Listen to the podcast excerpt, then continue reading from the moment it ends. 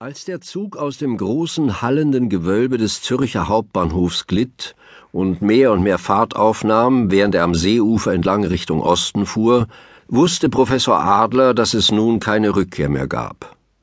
Er war eine Verpflichtung eingegangen, er kehrte zurück. Solange der Zug in Zürich gestanden hatte, hätte er, so sagte er sich, aussteigen können. Da war der Bahnsteig direkt unter dem Fenster seines Schlafwagens, da war sogar ein Gepäckträger, der erwartungsvoll auf die zwei großen Koffer blickte, auf den Mantel und Hut, die am Messinghaken gegenüber dem langen, schmalen roten Plüschsitz hingen. Es hätte nur einer winzigen Geste bedurft, oder bloß eines Lächelns, und der Mann wäre bei ihm gewesen, hätte sein Gepäck heruntergewuchtet, hätte in der gutturalen Intonation und im singenden Tonfall des Schweizerdeutschen, das Adler so viele Jahre nicht gehört hatte, mit ihm gesprochen. Adler hielt den Blick auf seine Koffer geheftet, und der Drang, den Arm auszustrecken, war sehr stark. Einige konzentrierte Sekunden lang war er sich seiner Wahlfreiheit zutiefst bewusst. Dann, in dem Augenblick, als die zunehmende Spannung beinahe unerträglich wurde, tat der Zug einen Ruck und setzte sich in Bewegung. Adler setzte sich wieder.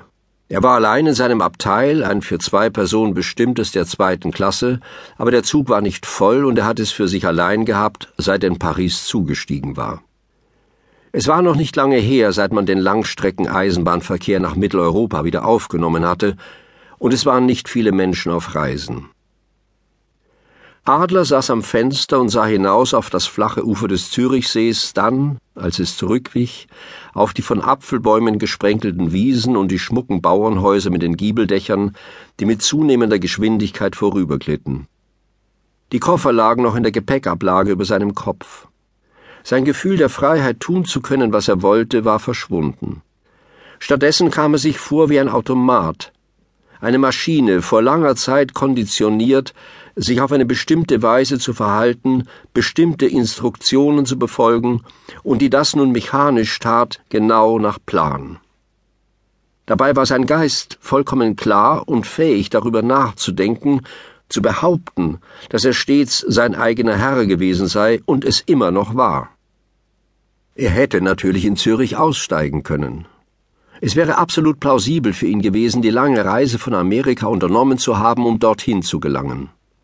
Er hätte einen angesehenen Kollegen aufsuchen können, mit dem er über ihrer beider unterschiedliche Methoden korrespondiert hatte, die Struktur bestimmter Moleküle in gewissen Hormonzellen zu untersuchen.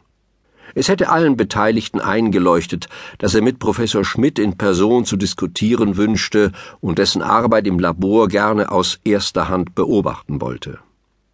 Falls seine Frau zufällig jemanden erzählt hatte, er sei auf dem Weg zurück nach Wien, dann wäre es klar gewesen, dass sie seine Pläne missverstanden oder absichtlich falsch dargestellt hatte.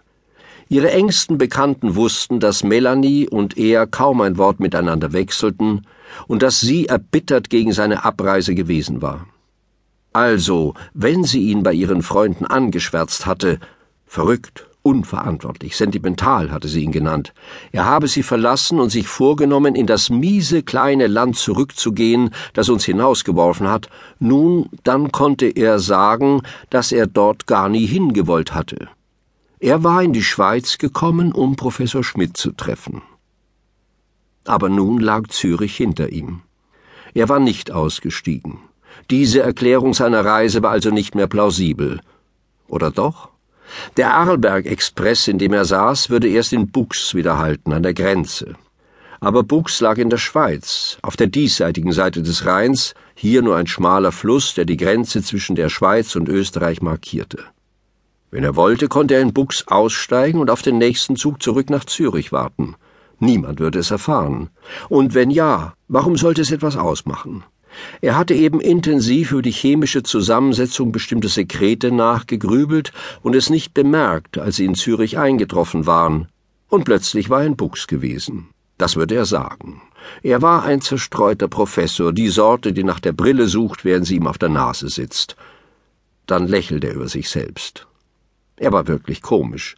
Mit wem argumentierte er eigentlich? Wen versuchte er zu überzeugen? Er war niemanden Rechenschaft für seine Handlungen schuldig, niemandem auf der Welt, nicht einmal Melanie. Melanie am allerwenigsten.